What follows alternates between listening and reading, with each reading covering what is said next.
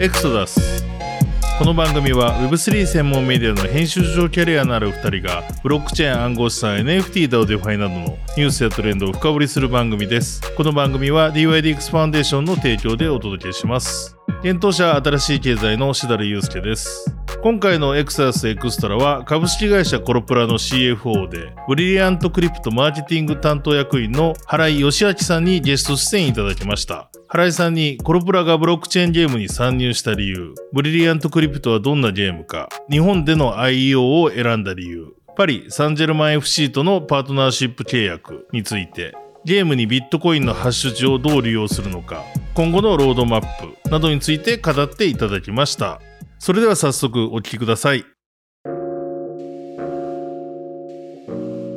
今回のエクサスエクストラは、コロプラの CFO であり、ブロックチェーンゲームのブリリアントクリプトのマーケティング担当役員の原井さんにお越しいただきました。原井さんよろしくお願いします。よろしくお願いいたします。よろしくお願いします。この番組ではあのニュースとかであのブロックチェーンゲーム取り扱うこともあるんですけど、多分、がっつりゲームを作られてる方っていうのは今回初めてになりますので、うん、なるほど。はい。いろいろちょっとお伺いできればと思うんですけれども、はい、まず、原井さんのこれまでのバックボーンというか、自己紹介も兼ねて、まあ、どういったお仕事をされてるのか、教えていただいてもよろしいでしょうか？はい。ありがとうございます。私はもともとは公認会計士として、えー、監査法人トーマツという、まあ、デロイトはいはい。でまあ、えっ、ー、と、大手会計事務所で4年間ぐらいですかね、最初働いてまして、はい、IPO の支援ですね、ベンチャー企業が上場するのをまあ手伝うような、まあ、仕事を4年間ぐらいしまして、まあ、その後、ゲーム開発をやっている、まあ、今のコロプラという会社に入社をして、はい、そこから経理だったり、まあ、経営企画等々を経験して、今は CFO をやりつつ、うん、新しいブロックチェーンゲームのマーケティングをやっているというのが簡単な、えー、キャリアの説明になります。え、なんかそこだけなんか最後繋がらないというか。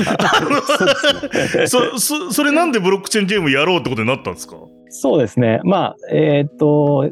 実際にこのマーケティングをやり始めたのが、まあ1年半前ぐらいでして、はいはいはい、まあそれまではどちらかというと、まあコーポレート部門として、うん、こう、IR をやったりとか、それこそ M&A のことだったりとかっていう、まあ、うんうん。こう会社全体を見るって役割をやってたんですけど、まあ、新しくそのブロックチェーンゲームをやろうっていう時に、まあ、単なるこうゲームではなくて、まあ、ゲームとファイナンス、まあ、いわゆるゲームファイって言ったりすけど、はいはいはいはい、っていうところで、まあ、法律の知識、金融の知識、あと税金だったり、会計の知識っていうのと、ゲーム開発っていうのがもう総合格闘技のように織り交ざった新しい分野なので、うん、えー、そこをちょっと一緒にやってくれないかっていうのを、まあ、コロプラの創業者の、まあ、馬場が今、ブリリアンクリプトというグループ会社社長をやってるんですけど、はい、まあ、一緒にやろうというところで、攻めのマーケティングも、うん、あのやるようになったというのが、えー、経緯になります。そもそもコロプラさんってもう誰もが知ってます。あの、いわゆる一般ゲームというかですね、皆さんいろいろ遊んだことあると思うんですけど、その中でまずこの Web3 というかブロックチェーンゲームをやろうっていうアイデアは、かねてからあったんですかね。それで馬場さんがいよいよやろうっていうのがこのタイミングみたいなことなんですか？そうですね。コロプラの話をしますと、まあもともと一番最初はですね、世界初の一芸であるコロニーな生活っていうのを、まあ、フィーチャーフォンで作ったところが、まあ、コロプラの始まりなんですけれども、もともと、まあ、創業者の馬場がエンジニアでして、はい、最新のテクノロジーを使って、新しい独創的なアイデアで、新しい体験を届けるっていうのがまさに会社のビジョンとして掲げてるんですけど、あの GPS が出た時に世界初の一芸を作ったり、あと新しいスマホが出た時に、まあ、いち早くこう指一本でアクションゲームができるようにする白猫プロジェクトを作ったり、うん、で、その後はまあ VR に投資したりと、まあ基本的に新しいテクノロジーでまだ世にない他が作ってないものをするっていうのが、まあ、会社の DNA というかビジョンなので、はいはい、まあ、その中でブロックチェーンゲームが出てきた時に、まあ、これで新しい体験が作れるんじゃないかというところが、まあ、取り組み始めたきっかけになります。なるほど。それで、じゃあ社内でもやろうみたいになって、えそこで原井さんにも声かかって、まあチームみたいな感じでできて、じゃあ法人格でもあるんですよね、ブリリアントクリプトっていうのは。法人そうですね、100%のコロプラの子会社で、えーまあ、日本にあるんですけれども、まあ、そこで事業をやっていて、最初は本当に法令調査とか、うん、まあ、あと税金の話とか、まあ、たくさんいろいろ懸念点とかリスクがあるので、うん、上場企業で本当にできるんだっけというところが、まあ結構ポイントでして、うんうん、なので本当に来週シンガポール行って調べてきてくれないかみたいな、そんなスピード感で。なるほど、なるほど。始まりまして、で、そこで、はいはい、まあいろいろ調べた話とかリスクとかをまとめて、えー、コロプラの取締役会でも、まあこういうリスクはあるけれども、まあ、やりたいですという話をしてスタートしたという感じですかね。なるほど。ちなみにあの、これまあ去年ですかね、発表されて、今ベータ版みたいな感じで、一部の人はちょっとやれてるみたいな状況だと思うんですけど、まだまだ全容が多分公開されてないと思うんですけど、ブリリアントクリプトってまあどんなゲームかっていうのを教えていただくことできますか、うんはい、ありがとうございます。まあ、簡単に言うと、まあ、マイニングゲームになります。うん。あの、まあ、鉱山がある、まあ、世界観に入って、まあ、ツルハシを手に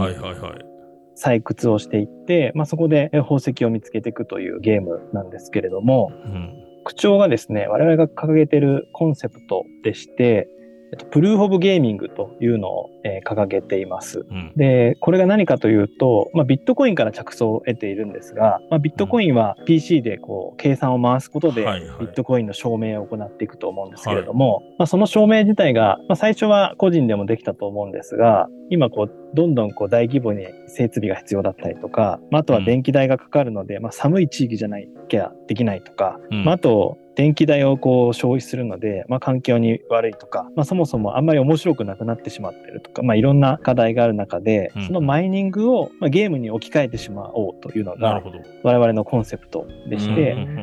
たくさんのユーザーが、ユーザー様がプレイすればするほど、まあ、宝石が証明されて創出されていくというのが、えー、我々のコンセプトになってまして、まあ、ビットコインでいうプルーフ・オブ・ワークをプルーフ・オブ・ゲーミングというふうに、えー、置き換えて、我々のゲームをしていただくことで、デジタル世界の本物の宝石が世の中に生み出されていくという仕組みになっています。で、なんでこれをやろうと思ったかというと、もともとブロックチェーンゲームをこうやり始めようと思った時に他社のゲームで言うと、まあ、ステップンだったりアクシーっていうのがかなりこう大ヒットしたタイトルだと思うんですけれども、まあ、なかなかこう持続可能性のところでまだまだ課題があるというふうに我々は捉えてまして価値を担保するもの自分のためだけにゲームをやるんではなくて、まあ、世の中のためだったり人のためにゲームをすることで、まあ、価値を生み出し、まあ、その価値に誰かが対価を払うことで持続可能な経済圏が作れるのではないかというふうに思っているので、まあ、このコンセプトをもとに持続可能なブロックチェーンゲームを作ろうっていうふうに、えー、我々は思っています。なるほど。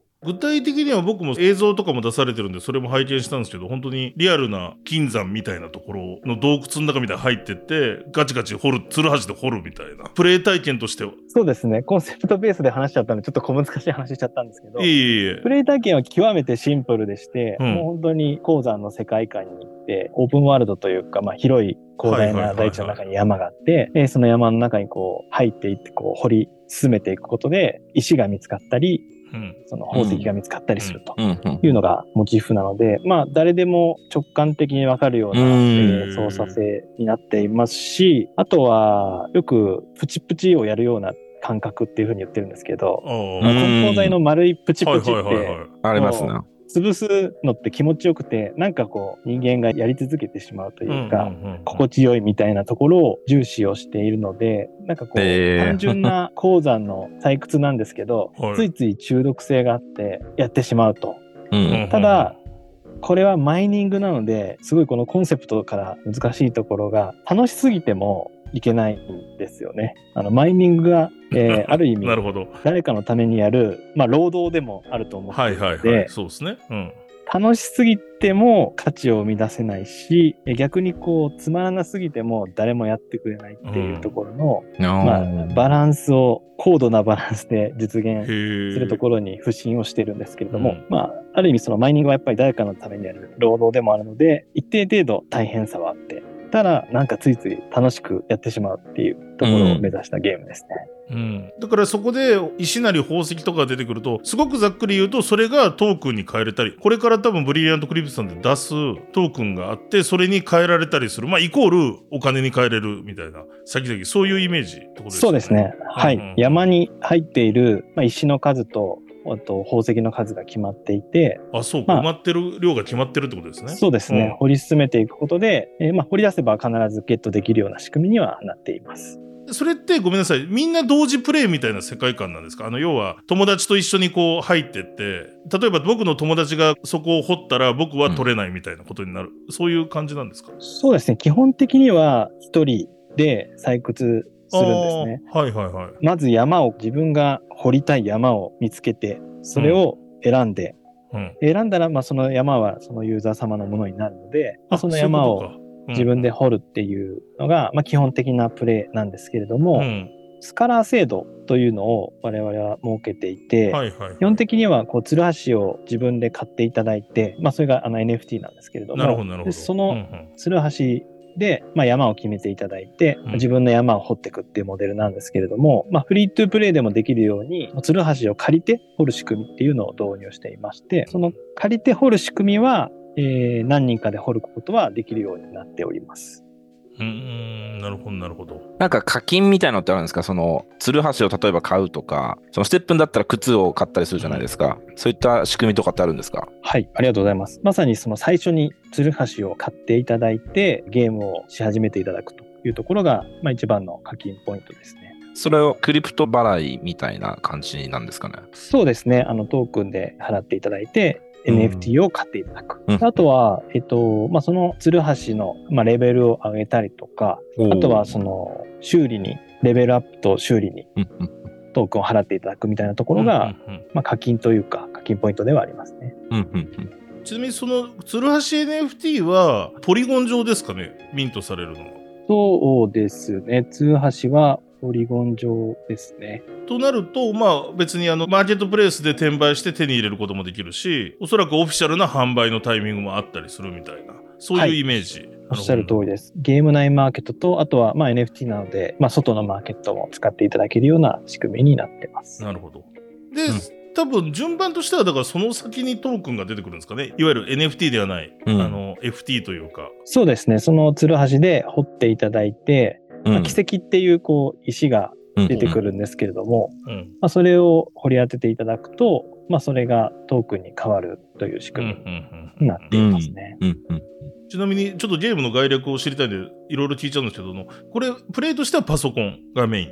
ていう PC ゲームみたいなことですか？はい。えっと、PC ゲームがまずは基本となっているんですが、はい、モバイル版もですね、出したいと思っておりまして、うんうんうん、まずは PC 版を、まあ、この春頃出して、まあ、その後にモバイル版をリリースしたいというふうに思ってます。うん、なるほど。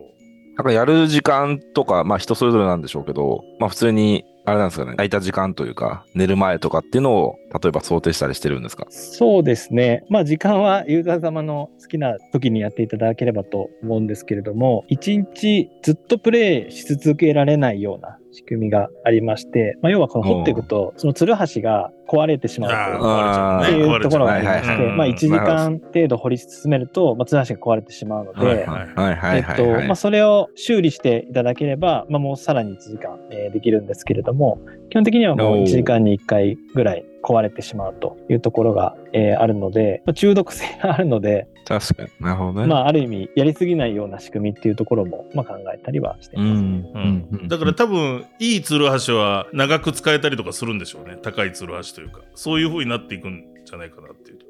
そうですね。ツルハシは基本的には同じなんですけど、レベルアップをしたりとか、そういうことか。掘り進めることで、はい、レベルが上げられるので、うんうん、この部分で掘りやすくなったりとかっていうところの違いは設ける予定ですね。なるほど。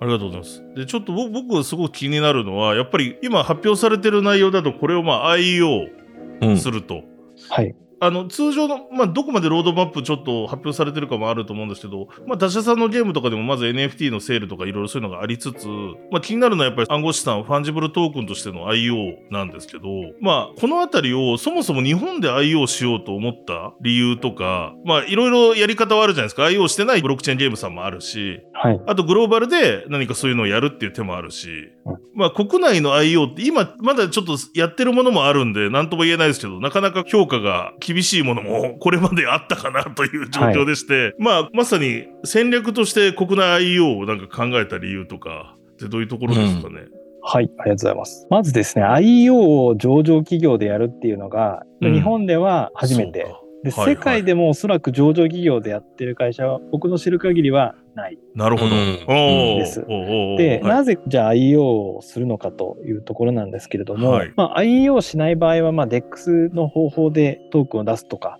っていうことは、まあ、できるんですけれども、やはりマネーロンダリングの問題だったりとか、うん、なかなかその、まあ、上場企業としてリスクに対処しながらやるっていうところで難しいところがまあ多くあるので、まあ、であれば取引所にしっかり上場して、かつ日本が一番今 Web3 の規制が世界で一番進んでると思ってるんですね。はいはいうん、なので、まあ、どういうところをクリアすれば、まあ、ルールをしっかり担保した上で事業ができるのかっていうルールメイキングが明確になっているので、まあ、そこの審査をしっかりまあ、通っていくことで、まあ、そこの、まあ、社会的にも事業として大丈夫なんだっていう担保を、まあ、取れると思っていて、なのでまず日本で IEO して、まあ、それを監査法人にもしっかり説明をした上で事業を行いますということをやっています。なるほど。原井さんはキャリアとしてまさにそこら辺が一番得意なところかもしれないんですけど、なんかよく僕らも聞くのは、やりたくても監査法人がなんかダメだみたいなケースでできないみたいな話もよくなんか去年聞いたことあるんですけど、他社さんとかで。はい。やっぱりかなりそこも前例がないから大変っていうことですかね。そうですね。まさに我々も最初は難色を示されて、まあ同じように、まあ、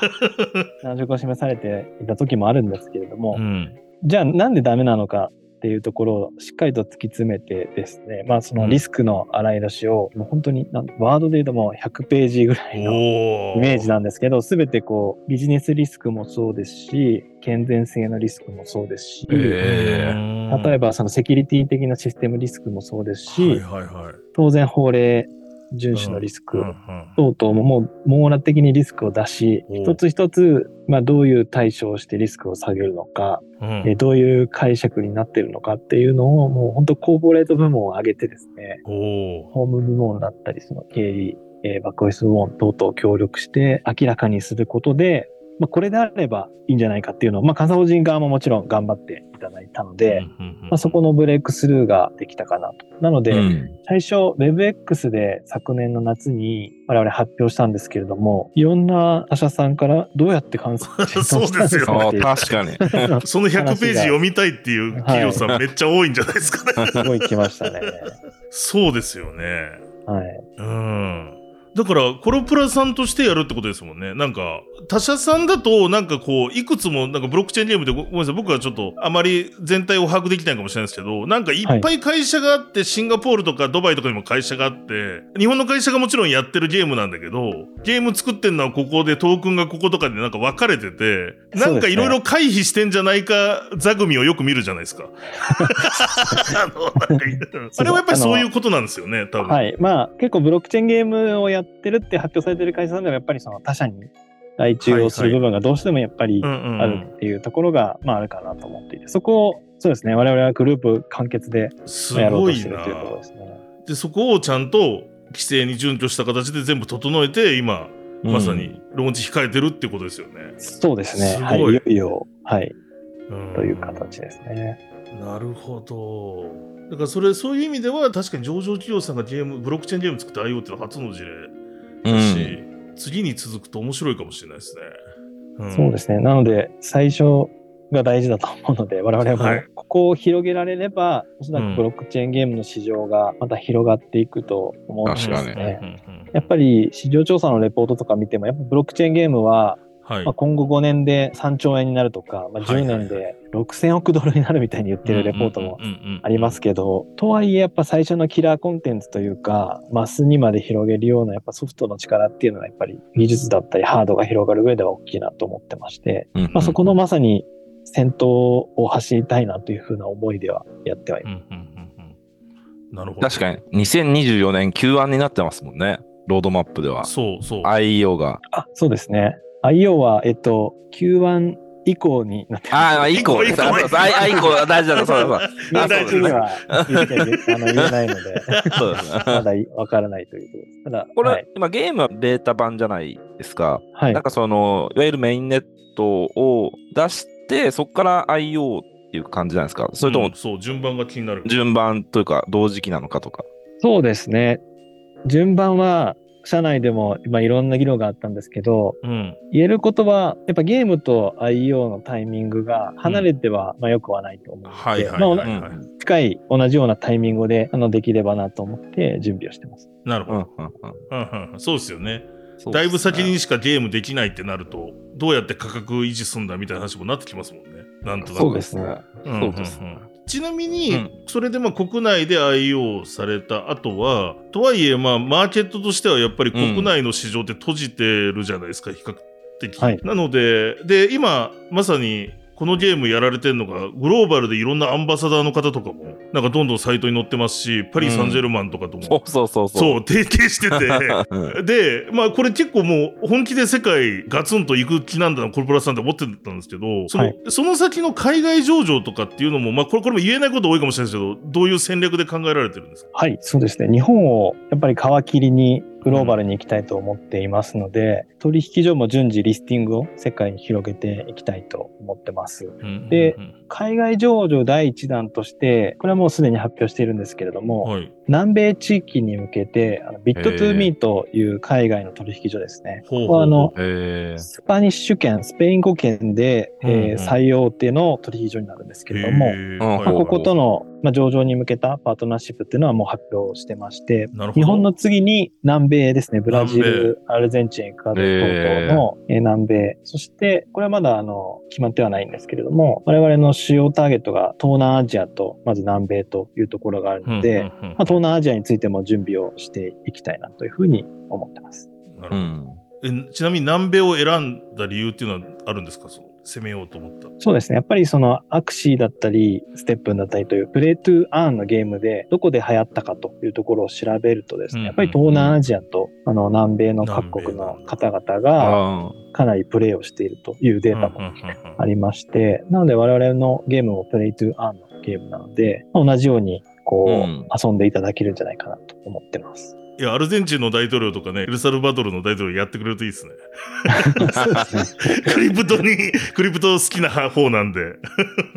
なるほど。で実はそのパリ・サンジェルマンを、はいはい。まあ我々やっぱ日本のドメスティックな企業なので、やっぱグローバルで認知を広げるっていう時に、うん、やっぱり世界的名門クラブであるパリ・サンジェルマンをマーケティングパートナーとして選ばせていただいたんですけど、彼らが、まあ、各国の代表選手を抱えているっていうところで、ブラジル人の代表選手が、まあ、例えばディフェンスのキャプテンがブラジル代表のキャプテンだったりとかするんですけれども、だったり、あと東南アジアってサッカーがすごい人気な地域なので、はい、代表選手の認知もあるっていうところで、パリ・サンジェルマンをグローバルパートナーとして選んだというところですね。すごい。多いですね。そそれは確かに、今言ってたターゲットにもすごい刺さる絶妙なチョイスだなって気はしました。うん、うん、で、別にあの日本でももちろん知ってるチームだし、みたいな話ですし、有名選手いるしっていうね、うね日本及び他の国でも。そうなんですよ。なんで、そのアンバサダーとかをこう、まあ、パートナーになっていただくときも、やっぱりパリ・サンジェルマンの知名度というか、こことパートナーだって海外のイベントとかでやっぱり言えるっていうのはすごい大きくてですね、うん、みんなこうきっかけになるというか、興味を持ってくれますし、あの、ただのこう日本のゲーム会社っていうよりは、まあ、こことパートナー組んでてこういうことをやろうとしてるっていうのは、かなり強力だなっていう、え感覚はありますね。ですね。やらしい話ですめちゃくちゃ高そうな気もしながら。なるほど。そうですね。それは、あの、金額は言えないんですけど。そうですね。もうこのエクソダスすぐ買収できるぐらいの、何個でも新しい経済も買収できる。わかんないわかんないですで。でもあれですか、ちなみにパリ・サンジェルマン側は差し支えない範囲でなんですけど、こういうクリプトゲームと組むっていうのを、とかの抵抗とかそういうのはなかったんですか？そうですね。パリ・サンジェルマンも、まあ我々のさっきお話したビジョンが、その新しいはいはいはい、テクノロジーで新しい独創的なアイデアをやるっていうビジョンの話だと思うんですけど、うん。うんうん、非常に彼らのクラブの文化というか、うん、あのー、行動指示みたいなところも似ていてですね、結構どちらかというと、マンチェスター・ユナイテッドとかそういうプレミアの伝統的クラブに比べると、革新的なクラブでして、本当に新しいことをやりたいと思っているクラブなので、実はそのパリ・サンジェルマンのトークンも発行していたりそうっすよね。してですね。はいはいはいはい。はい。あと、まあ、えっと、Web3 系のスポンサーさんももうおそらくいらっしゃったりして、うんうん、なんで、そういうことか、うんうん、はい。すごい我々がやろうとしているビジョンについてすごい共感をしてくれて、かなり革新的なことをやろうとしてるので、まあ、一緒にあのパートナーとしてやりたいっていうふうに言っていただけて、あのあんまり日本企業がパッとこうパートナーにすぐなれるかっていうと、まあ、そうではないところがあると思うんですけど、ね。はい、そこの部分は、はい、かなり共感していただいたんで、まあ話はおかげさまですがというところがありますね。えー、ターゲットユーザーの話ちょっと戻っちゃうんですけど、これでやっぱりアクシーとかの層を意識するということは、ブリリアントクリプトで、まあ、ある程度、まあ、バイトじゃないですけど、お小遣い、なんなら生活費も稼ぐというようなことを狙っている層というか、そこら辺を結構意識してるんですか？そうですね。当然、プレイトゥーアンゲームなんで、そこははい、意識をしています。なので、結構、アクシー層を結構狙いにいってるってことですよね。そうですね。プレイトゥーアンゲームで、やっぱゲームをやりながらお金を稼ぎたいっていう、まあ、方たちですね。が、まずはプレイしていただきたいというところと、うん、あとは、我々のゲームって本物のデジタル宝石を生み出すっていうところがモチーフなので、まあ、ただプレイするだけじゃなくて、うん、宝石のこう売買をしていただくっていうところも、ある意味エンタメ性というか、ゲーム性みたいなところがあると思っていて、なのでその Web3 ゲームユーザーの方たちと、あとはちょっとその投資家のカテゴリーと呼ばれるような人たちにも合うんじゃないかなというところと、まあ、あとは、とは言っても、基本的には今日本でモバイルゲームやってるような Web2 のマスの方たちって、まあ、アーリーアダプターの人はやっぱステップにやったりとかっていう方も多いとは思うんですけど、うんまあ、本当の意味でこうマスに広げるっていうところは、これからかなというところがあるので、うん、そうですよね。まず Web3 ユーザー、そしてそこにこう投資をしたいと思ってる投資家の方々、でそこで火をつけて、まあ、そこからその業界以外のマス層にもこう火が広がっていって、うん、どんどん話題になっていくっていうところを目指していきたいなと思ってます。結構 Web3 ゲームのことを、だからよく思っていない伝統的なゲーマーの方も少なくないということを聞いたことあるんですけど、うんうんうん、そこら辺のやっぱ壁ってまさにコロプラさんだったら、まあ、両方持つことになるのは、うん、そうっすよね、うん、なんかやっぱ大きな壁っていうのがやっぱあるんですかね？そうですね。やっぱりその Web3 の良さとか非中央集権であるからこそできるっていうところが多分まだ提案できてないというところがあるのかなと我々は思っていて、うん、なのでちょっと昔のいわゆるゲームっぽく見えてしまったりとかあとは単純に我々のゲームもそうなんですけど基本的にはシンプルにこう掘り進めるゲームになってるので例えばなんかなんで敵が出てこないんですかとか、うん、あのモバイルゲームの視点で見ちゃうとなんかシンプルすぎてつまんないっていうふうに思っちゃうころもあると思うんですね、正直。うんうん、ただ、それはさっき言ったコンセプトで、これって実はマイニングなんだっていうところが、しっかりと理解していただけないと、ただのその Web2 ゲームと比べると、まあ、シンプルだっていうところですね。うんうん、で、えっ、と、誤解をされるかなとは思いますね。ただ、このプレイトゥーアンってやっぱ Web3 だからこそできるものだと思うんですよね。うん、トークンをまあ発行して、まあできるだけ非中央集権的なフェアな形で、我々さえも宝石を生み出すことができなくて、アルゴリズムでなんでこの宝石が出たのかっていうのも後追いでもう公開して見れるようにしているので、この仕組みって Web3 だからこそできるところだと思うので。それ面白いっすよね、うん、そうなんです。なんで、それを Web3 のゲームで提案する。これこそが Web3 ゲームの回なんじゃないかっていうふうに我々は思っていて。なので、これがうまくいけば、その Web3 でゲームである理由、まあ、よくその、うん、NFT とか出るけど、それ普通のゲームでいいじゃんって思われるものって、まああると思うんですよ。うんうんうんそこの壁を乗り越えられるのかなとは思いますね。これがうまくいけば。うんうんうん今のところちょっとすごい気になったんですけど、運営が、まあ宝石って多分 NFT ですよね。宝石とか石って。それをこの山のこの辺りに置いとくみたいなのを入れてるわけじゃなくて、まさにビットコインのマイニングだと、なんかまあ計算させてゼロが何個揃ったらこの人通過みたいな処理をするじゃないですか。はい、何らかのゲーム内にアルゴリズムがあって、なんか掘っていくうちにそのアルゴリズムにうまくはまったら、なんかいきなり宝石出てくる。そういう仕組みってことなんですかね？そうですね。基本的には山を選択したときに、うん、えっと、もうそこの山に何がどれぐらい入ってるかっていうのが、まあ、ある程度決まっていて、ほうほうほうで、掘り出した時に、まあ、研磨師みたいな人がいてですね、ほうほうほう。なんかオレンジ色のルースって呼んでるんですけど、それを研磨紙に持っていくと、うん、15分ぐらいで何の宝石かっていうのがわかるんですけれども。そうか、磨いてくれるんですね、掘ったままのやつをね。そうです。で、それがビットコインのハッシュ値を使って、その宝石を確定させるんですね。なので、え、リアルなオンチェーンのビットコインのハッシュ値を取るってこと見に行くってこと？そうですね。おうほうそうです。で、なので、えっと、うん、プレイし終わるまで、どのハッシュ値になるかってわからないじゃないですか。うんうんそうね、なので、最初からどこに何があるっていうのは我々自身もわかんないし、まあ、そのどのハッシュ値になったらどれになるみたいなアルゴリズムは当然あるんですけど、うんうんうん、どのハッシュ値を使って最後計算するかっていうのはわからないので、なので、あ、この時出たハッシュ値でえ計算されてこの宝石が出たんだねっていうのは後からは検証できるけど事前には検証できないです。うんうん、なるほどそうだ。ななので我々自身もどれになるかわからないしっていうのが全体的な仕組みになってますね。確かユーザー数とかね、その取引数とかに寄ってきちゃいますもんね。おそらくそのハッシュ値が最終的にどうなるかって。まあ、そうですね。まあ、ねそうそうそうそう。それはそうですよね。なんでビットコインの計算に似た考え方を使ったモデルというか、かそういうところで Web3 というか、非中央集権を意識して作ってるというところですね。ただ、マイニングっていうビットコインのそのまあ POW のあの言い方を文字通り真似ただけじゃないってことですね。まさにマイニングっぽいことを実際のビットコインのオンチェーンデータ、オラクルで多分取ってきてとかやりながら、なんか、まあ、疑似体験させるみたいなことか。そうですね。なので、あのマイニングそのものではないんですけど、それに模したやり方をやってるっていう。うん、へー。面白い、ね。なんか宝石欲しくなってきましたね。ねですか？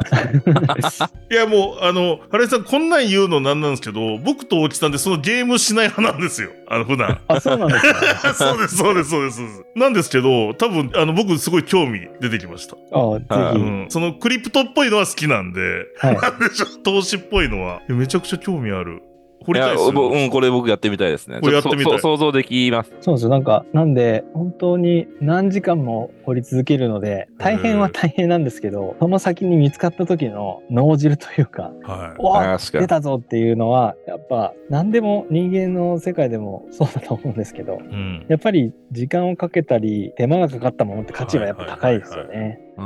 っていうなんか普遍的なものだと思います。ちなみにそういったこのブリリアントクリプトのゲームの設計というんですかね、をした人って当然そのコロプラさんのもうめちゃくちゃ優秀な経験もすごいあるゲームの設計士の方たちなんですか？そうですね。やっぱりあの、創業者の馬場がこのプロジェクトは先頭に立って開発をしているので、うん、まあ、彼のもと、まあ、コロプラの精鋭たちが集まって作っているというところですね。だってあれですよねイベントでなんか話したのを拝見したら馬場さん確かビットコインのマイニング実際やってたんですよね昔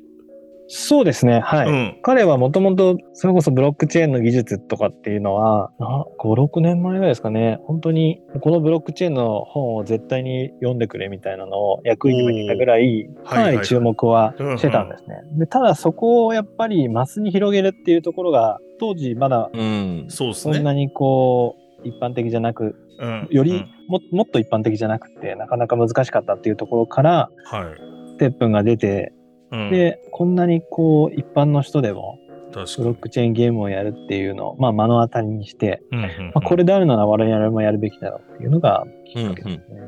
うん、うん。またなんかタイミングも良さそうですよね。そうなのよ。ね、今年、今年ね。そうですね。半減期もありますし、はい、あとは税制改正が日本では4月に施行されるのかな、っていうのもあってですね、僕らももともとそのシンガポールで最初やる、やろうかっていう話はあったんですけれども、うんうんうん、そうか。シンガポールがどんどん厳しくなっていくタイミングで、うん、逆に日本が、ね、まあ政府、与党が Web3 を成長戦略に掲げて、しっかりとルールを作っていくっていうタイミングだったので、であれば日本でやるべきだよねという感じです、ね、これまさに法人の期末時価評価の話で、ばっちりはまる例なんじゃないですか？そうですね、タイミング的には、はい、再生されればそういうことだね。ですし、コロプラさん発行のトークンで、日本の取引所だから他社発行トークンとして関係会社も扱えるかもしれないってことですよね。あの次の改正の。そうそう、次の改正の。うん、そうですね、次の改正で、まあ、さらに進みますね。そうですよね。そうですね、日本の取引所、もちろんね、つながってるし、通知もあるだろうし。通知してみたいな。うん。はい。あれで言うと多分初期のアロケーションがやりやすくなるんだと思うんですよね。多分マーケティングとかのいろんな。ほどっすね。うん、面白い。ちなみに、まさにマーケティングも、ハレさん見られてると思うんですけど、はい、やっぱりなんか、結構 Web2 ゲームとかと全然やっぱり違うじゃないですか。はい、なんか、クリプトゲーム独自でやっぱりこういうところ苦労してるとか、逆にこういう戦略でやってるとか、そのあたりあれば、結構ゲームのマーケティングで今、外から見ても大変だろうなと思うんですよね、すごい。そうですね。全く違いますよね。まあ、うん、だからこそ、えっと、まあ私そもそも、えっと、まあバックオフィスのコーポレート本部の監修をやってたぐらいなんで、はいはいうん。モバイルゲームのマーケティングとかはやってなかったんですが、うんうん、まあ、違うからこそ、あの、できてるというか、正しい取り組みとしてやれてる部分があるのかなと思っていて、やっぱりまずは、マスというよりは、この Web3 業界の人たちにいかに認知をしていただいて、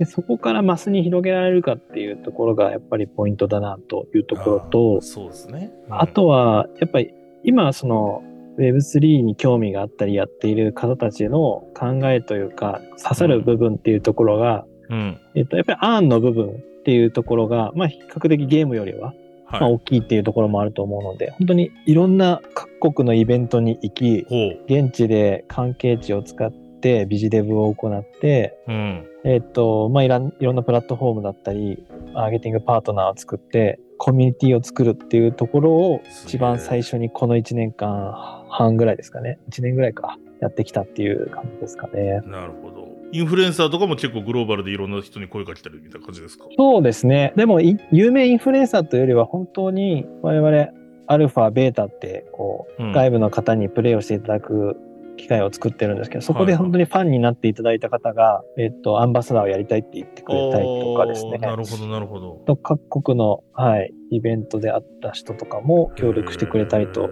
で、えっと、ゲームギルドさんもだんだんと広がっていって、ようやく今、SNS とかも3万後半台ぐらいまで、こう、本当に一から始めたところから出てきたので、ようやくその Web3 業界の、まあ、いわゆるなんか大手というか、有名どころのプロジェクトの方たちからも、まあ、一緒にやりませんかみたいな話もかけていただけるようにはなってきたなっていう感じです、ね、なるほど。いや、ありがとうございます。ちょっとまだまだ聞いてたいんですけど、ちょっとお時間があれになってきたんで、あの、最後に原井さんになんかお伺いしたいのが、まあ、今後の予定、ちょっと言える範囲があると思うんですけど、多分その IO もあるし、INO みたいなこともあるんですかね。なんか、言える範囲でざっくりでもいいんですけど、今後のロードマップだったり、そのどういうアクションがあるのか。なんかまあ今、今は、今今でこれやろうと思っても多分ベータ版が一回閉じてるんでできないと思うんですけど、そういう機会、またそういうチャンスがあるのかとか、そのあたり全体的に教えていただいてよろしいでしょうか？はい。そうですね。ロードマップはちょうど先週の決算発表で発表させていただいたんですけれども、直近で言うと、やっぱり IO を準備しているというところと、はい、まず PC 版のプレリリースっていうのが、うん、まあ春頃あるというところですね。で、その後、えー、モバイル版も含めたオフィシャル版を出して、うん、えー、南米、さっき言った南米だったり、それ以外の海外の地域に順次リスティングをしていくっていうところが、まずは直近のロードマップですね。なるほど。で、もう少しこう、中長期の目線で言いますと、今お話したのが実はフェーズ1でして、うん、フェーズ2で、その実際に掘り出した宝石を、まあ、カッティングしてジュエリーにできる、うん、あの加工サービスみたいなのをフェーズ2で始めて、ほうほう。最後フェーズ3では、えー、メタバースで採掘して加工したジュエリーを持ち込めるようなサービスっていうのをフェーズ3で予定をしています。なるほど。じゃあその宝石売らないで自分のアクセサリーにするみたいなこともできるようになるってことが最終的にこともできます。なので、うん、あのいろんなメタバースでこう身につけてこう自慢してもいいですし、プレゼントしてもいいですし、まあ、売買してもいいというような感じですね。ありがとうございます。じゃあまあ今年はちょっと今年中にはいろいろみんなが触れるようになりそうですね。今のロードマップで言うとね。まずはそのフェーズ1に関しては。そうですね。もう、まずは春頃の、はい、リリースに向けてというところなので、そこに向けてっていう感じで今、あの、やっていまして、ちょうど、えっと、来週もパリにイベントに行くので。いいですね。はい、いいですね。欧州にも 広げていきます。素晴らしいです。ありがとうございます。ありがとうございます。ありがとうございます。またちょっといろいろとぜひ進捗あったら教えていただきたいので、またぜひ遊びに来ていただければと思います。うん、はい。ぜひぜひまたよろしくお願いします。はい。じゃあ、原さん、今日ありがとうございました。はい。ありがとうございました。ありがとうございました。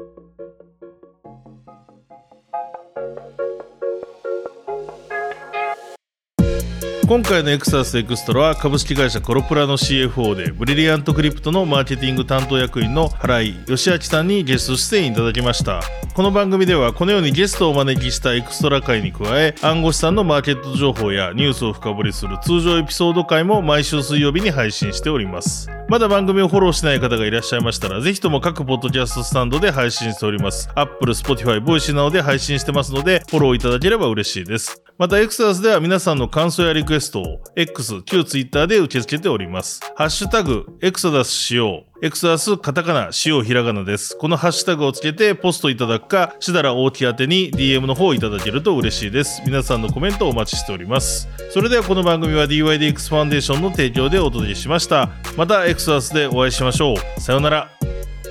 この番組は一般的な情報提供のみを目的として配信しているものであり、いかなら暗号資産、有価証券等の取得を勧誘するものではありません。また、出演者による投資所業を目的としたものではありません。暗号資産投資にはリスクが伴います。投資を行う際はリスクを了承の上、ご自身の判断で行っていただくようお願い申し上げます。